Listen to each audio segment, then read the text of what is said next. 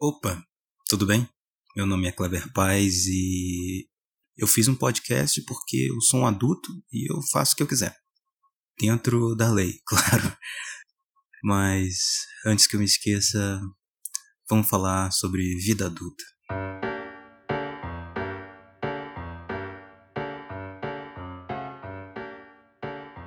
No dia 3 de dezembro de 1993, acontecia um evento muito importante na história do Brasil que você provavelmente não tem conhecimento, mas tudo bem.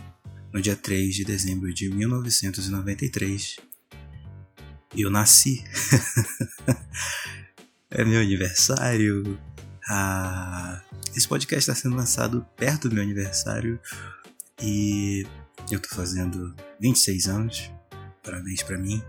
E sempre no meu aniversário eu começo a pensar sobre a vida, né? Refletir sobre o que aconteceu nesse último ano que passou. E dessa vez eu pensei, hum, eu tenho um podcast, por que, que eu não pego todos esses pensamentos e faço um episódio sobre isso? E aí eu respondi para mim mesmo, boa ideia. E aí eu fiz. então esse episódio ele é sobre a vida adulta.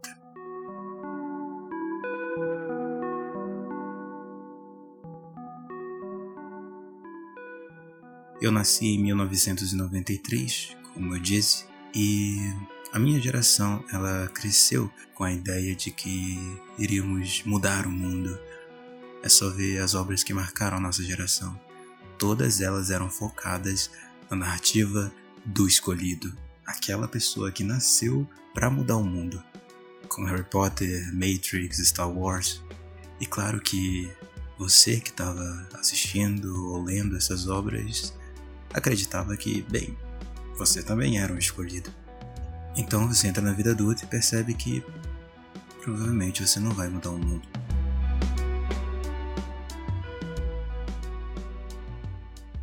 Então, qual o significado disso tudo? Quer dizer, o que eu tenho que fazer? É aí que introduzem outra narrativa, que é você tem que ser alguém na vida. Você precisa fazer algo importante e ter um propósito. Sua vida precisa significar alguma coisa. Beleza, posso fazer isso, mas como? O que eu tenho que fazer? Quando você tem 15, 18 ou até 20 anos, é claro que você pensa sobre a vida, mas no geral, lá no fundo ainda existe algo que te diz: daqui a pouco melhora. Com uns 26 chegando, eu começo a me desesperar e pensar: ainda não melhorou e aí, será se é isso? Eu tenho que aceitar que vai ser só isso, minha vida? E aí eu entro na internet, vejo todo mundo falando de como ama o seu curso da faculdade, postando fotos de festa, comemorando conquistas, se casando, conseguindo empregos. Então eu penso, a minha vida tá errada. Eu tô fazendo algo de errado e ninguém me explica o que é. Parece que tem um manual sobre como viver e eu fui a única pessoa que não leu. É desesperador. Mas a verdade é que a maioria das pessoas estão do mesmo jeito. Mas ninguém fala sobre isso. Ninguém pede ajuda ou tem coragem para admitir que está perdido. Você com certeza já viu o making of de um filme. Tela verde lá no fundo, os atores errando falas, fazendo pose pro efeito especial, nenhuma trilha sonora, o filme é uma seleção das melhores partes dessa bagunça toda, com alguns retoques finais. A vida é o making off. A tela verde, os erros de gravação, a falta de efeitos especiais. E a internet é o filme. Só que ninguém vive em um filme.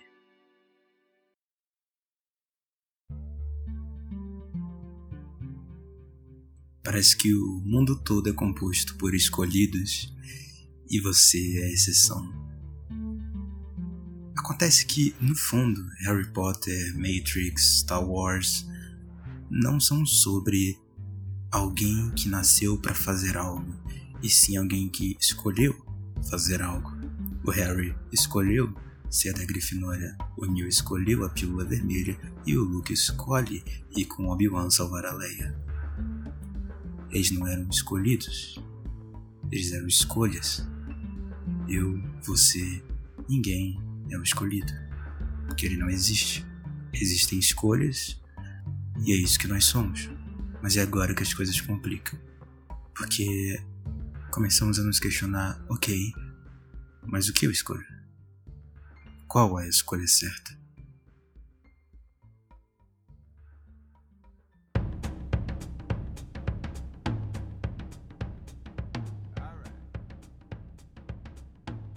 Quando você está no terceiro ano do ensino médio, saindo da escola, você precisa fazer uma escolha. A escolha da sua vida. é assim que vendem pra gente o vestibular. E, e, claro, vestibular pode sim mudar a vida de uma pessoa, mas o que eles não dizem é que se você não passar, e se passar e desistir depois do curso, a sua vida não acabou. Você pode tentar de novo, pode mudar de curso, se não perder o último ônibus. Outros virão. E também as escolhas não acabam quando você escolhe a faculdade, porque dentro da faculdade também tem escolhas. E depois dela também. E até mais, na verdade. E então, já decidiu? o nosso cérebro odeia tomar decisões. É realmente estressante, é fisicamente estressante para ele tomar decisões e se você tiver depressão, ansiedade ou algum outro problema psicológico, não é só estressante e difícil, como dói tomar decisões. E isso cansa muito o cérebro. Se tem uma coisa que ele não gosta de fazer, é se cansar, desperdiçar energia. O cérebro ele é uma máquina de poupar energia, então ele cria mecanismos para que isso não aconteça. Que no caso é não tomar decisões. Nós evitamos elas o máximo que podemos porque sabemos da dor de escolher a coisa errada. Ou pelo menos achamos que sabemos. Porque pior do que a dor de verdade é a dor imaginada. Mas então, curso, namoro, trabalho, dinheiro, família, amigos, uma lista infinita de tópicos esperando para você tomar sua decisão. E aí? O que você escolhe?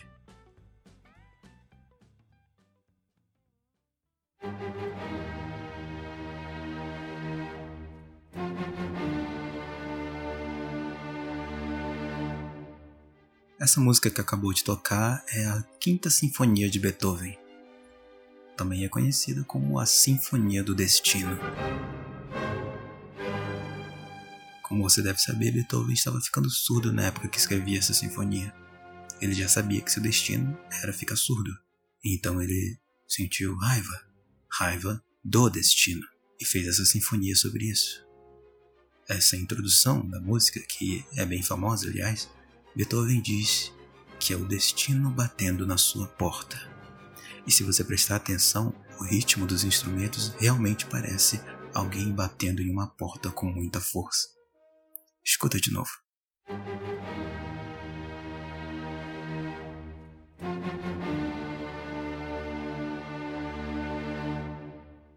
Então, você vai atender?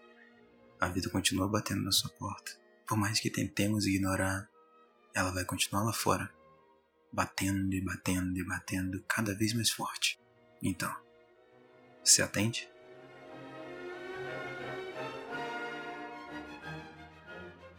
A escritora americana Sylvia Plath escreveu no seu livro A Redoma de Vidro um texto sobre escolhas.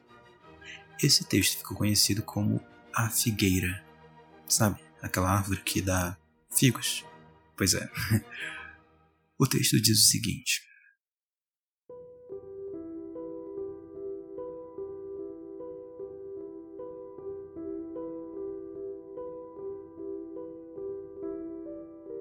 Eu vi minha vida ramificando-se diante de mim como a figueira verde da história. Na ponta de cada galho, como um figo gordo e roxo, um futuro maravilhoso acenava e piscava. Um figo era um marido, um lar feliz e filhos. O outro, eu era uma poetisa famosa e consagrada. No outro, era uma professora brilhante. E no outro, a Europa, África e América do Sul. No outro, era Constantino, Sócrates e Átila. e outros vários amantes com nomes exóticos e profissões excêntricas. Outro, uma campeã olímpica, e acima de tais figos havia muitos outros. Eu não conseguia prosseguir. Encontrei-me sentada na forquilha da figueira, morrendo de fome, só porque não conseguia optar entre um dos figos. Eu gostaria de devorar todos, mas escolher um significava perder todos os outros. Talvez querer tudo signifique não querer nada. Então, eu permanecia sentada, incapaz de optar. Os figos começaram a murchar e escurecer, e um por um despencaram os meus pés.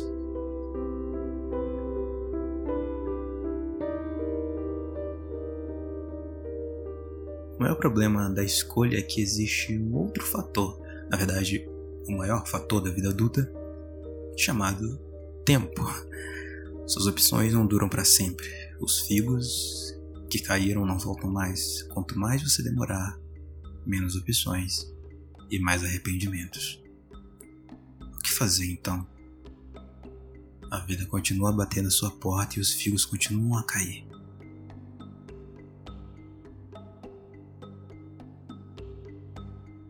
Quando eu era adolescente, lá pelos meus 17 anos, eu comecei a ler Nietzsche. O filósofo alemão Nietzsche.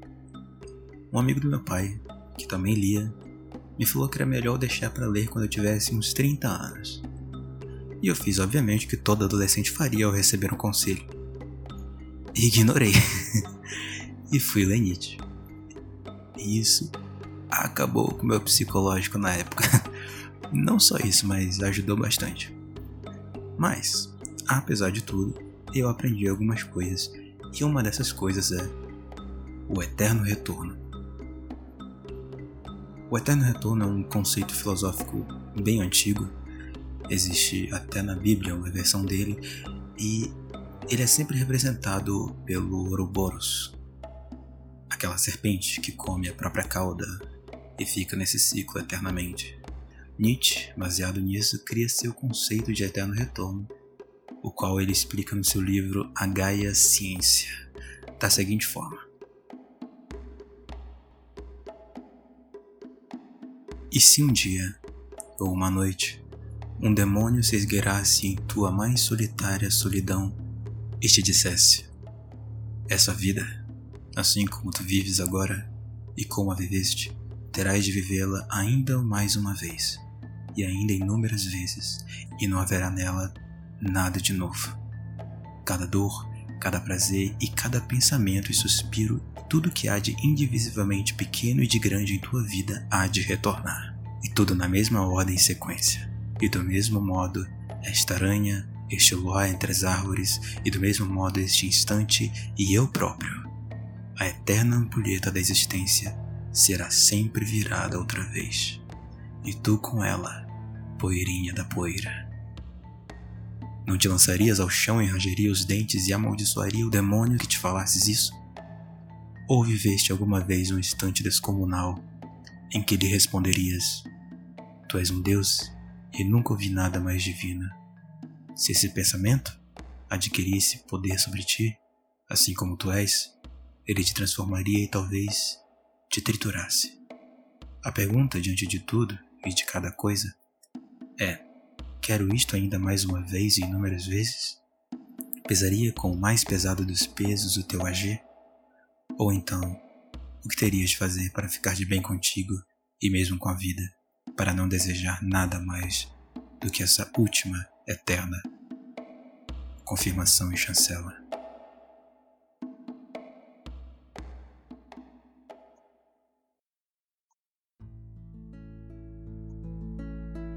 As duas ideias, tanto a de Nietzsche quanto a da Silvia Plath, são complementares, na minha opinião. A Plath nos mostra que as escolhas são como os figos. Você precisa escolher logo porque elas não duram para sempre e você não pode ter tudo. Mas então bate a dúvida: ok, e como eu vou saber qual é a escolha certa? Nietzsche nos leva a refletir que se você tiver que viver com essas escolhas de novo e de novo e de novo, para toda a eternidade, você estaria escolhendo o que escolheu? Porque se a resposta for não, por que você escolheu isso? A resposta para o eterno retorno não se resume em você fazer apenas o que te dá prazer, porque a vida adulta não é assim. Existem necessidades, responsabilidades. A resposta é sobre escolher coisas que, mesmo que você não goste delas, mesmo que ache ruim, não se importaria de ter que fazer eternamente elas de novo e de novo e de novo, em troca de viver os momentos que te deixam feliz. É aceitar o seu fado, seu destino. É o que Nietzsche chama de amor fati, literalmente, amar o fado, o destino.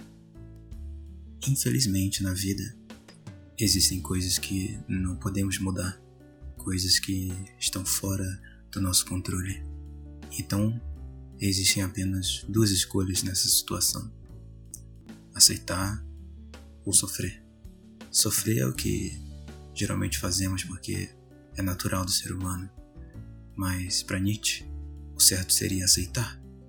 Aceitar que existem fatalidades, problemas e decisões que não podemos mudar, como Beethoven sua surdez. Beethoven tinha raiva do destino, do seu fado de ser surdo um dia, mas ele só tinha duas escolhas: aceitar e seguir em frente ou sofrer. Ele então foi lá e escreveu a Quinta Sinfonia, aceitou o seu fado e escolheu o caminho em cima disso.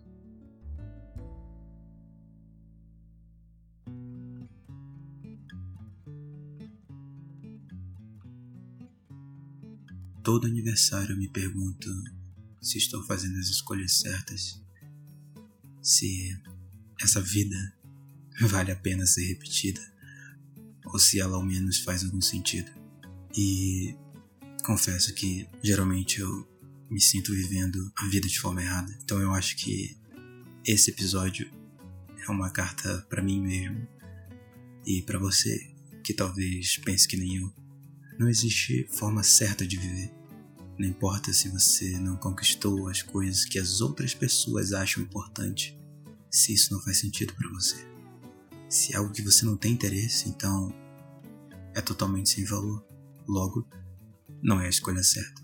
As coisas ruins da vida vão acontecer, não vão parar de acontecer, vão sempre bater na sua porta. E a melhor coisa que você tem a fazer é atender. Pode ser que doa, que você chore, mas ao menos o barulho vai parar. E não tenha medo de fazer escolha errada. Vai até a árvore e pega um figo. Se não gostar dele, é só pegar outro. Aqueles figos anteriores não vão estar mais lá, mas a árvore vai dar novos frutos. Então haverão novas possibilidades e você poderá escolher novos caminhos. Ninguém disse que você não pode fazer isso. As coisas são realmente complicadas. Mas elas são mais simples do que imaginamos. No fim, as pessoas são só pessoas, sabe? Você não precisa se importar tanto que alguém vai achar ou não suas decisões boas ou ruins, ou suas conquistas importantes ou não. Porque aquele manual sobre como viver a vida, ele também não existe.